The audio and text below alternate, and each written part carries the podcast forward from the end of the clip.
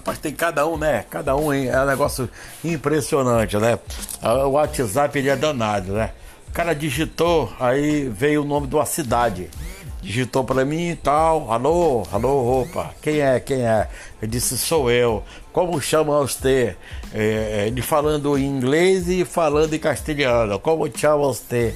Eu falei para ele digitando em brasileiro, em português. Moro em Belém do Pará, norte do Brasil. Ah, norte do Brasil, que bom, que bom tal.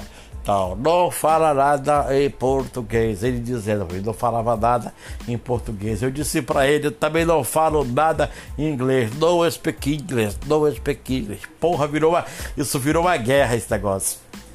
Pô, ele falando das coisas lá e eu falando aqui. Ah, aí perguntou, tu é casado pra mim? Eu digo, ih, rapaz, isso é boneca. Ele disse assim, eu, eu falei para ele, sou casado e não gosto de boneca. De boneca. Eu sou casado e não gosto de viado. De boneca. Pai disse, ah, tá bom, tá legal, obrigado, parceiro. Mas rapaz, cada um.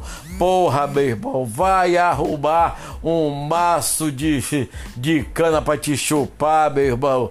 Porra, vou te dizer uma coisa, é muito complicado. E agora, além, da, além dessa situação do coronavírus, além dessa situação do coronavírus, ainda tem a, a subida da gasolina, do gás butano, já pensou, meu irmão? Eu não consigo entender um pãozinho desse, uma bisnagazinha do nosso pãozinho do dia a dia. Pãozinho, uma família de cinco pessoas.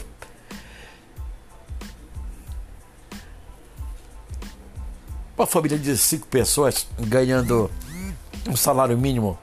O cara tem que pagar água, tem que pagar luz, é, é, tem que botar crédito no telefone dele, da mulher, dos filhos. É, é... Bom, como é que o cara vai comprar o, o, o um ovo. Um ovo hoje tá 2,50 o ovo, 2,50. Um pão careca 2,50. Não tem mais negócio de um real, não. É isso aqui, é 2,50 agora, tudo é 2,50.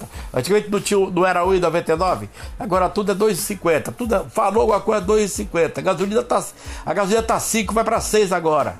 O botijão do gás estava 95, agora vai para vai para 105. Porra, o, o Brasil tá, o Brasil tá deriva. O país está deriva pensei que fosse melhorar.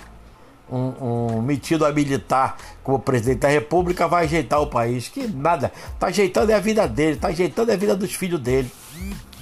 Eu tô arrependido, pessoal. Tô arrependido, te juro. Tô arrependido de ter votado no presidente atual do Brasil. Dizer uma coisa. Também não tô arrependido de não ter votado nos outros, nos outros canais, não, quero pior do que ele. E esse agora está tá se tornando pior do que os outros. Será que tem pior do que ele, pior do que os outros? Será que ainda tem? É que é muito complicado isso. É muito complicado esse negócio.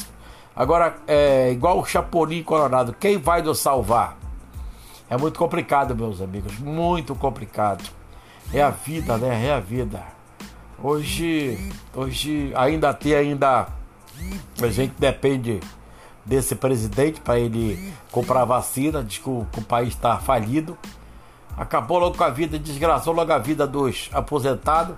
Tem gente aí que trabalhou aí 40, 50 anos, não consegue se aposentar. Tem gente que está na fila aí da aposentadoria há um ano e pouco, quase dois anos, não consegue uma resposta se sim ou não. É uma desgraça, o país está deriva, meu Deus do céu. Será que isso aqui vai virar uma Venezuela? Eu tô, tô temendo.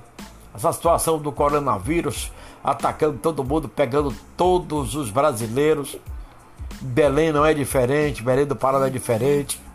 Aquela briguinha interna de governo com presidente, presidente com governo, farpa daqui, farpa de lá, e ninguém se entende. Tá uma torre de Babel do cacete. A gente não sabe o que fazer. Triste, lamentável realidade, mas triste, triste demais. E agora, quem vai nos salvar? Chama aí o Chapolin Colorado. Oh, meu Deus do céu. Que coisa. Um abraço, meus amigos. Obrigado. Mais uma do podcast do Mauro Borges. É nóis. Valeu.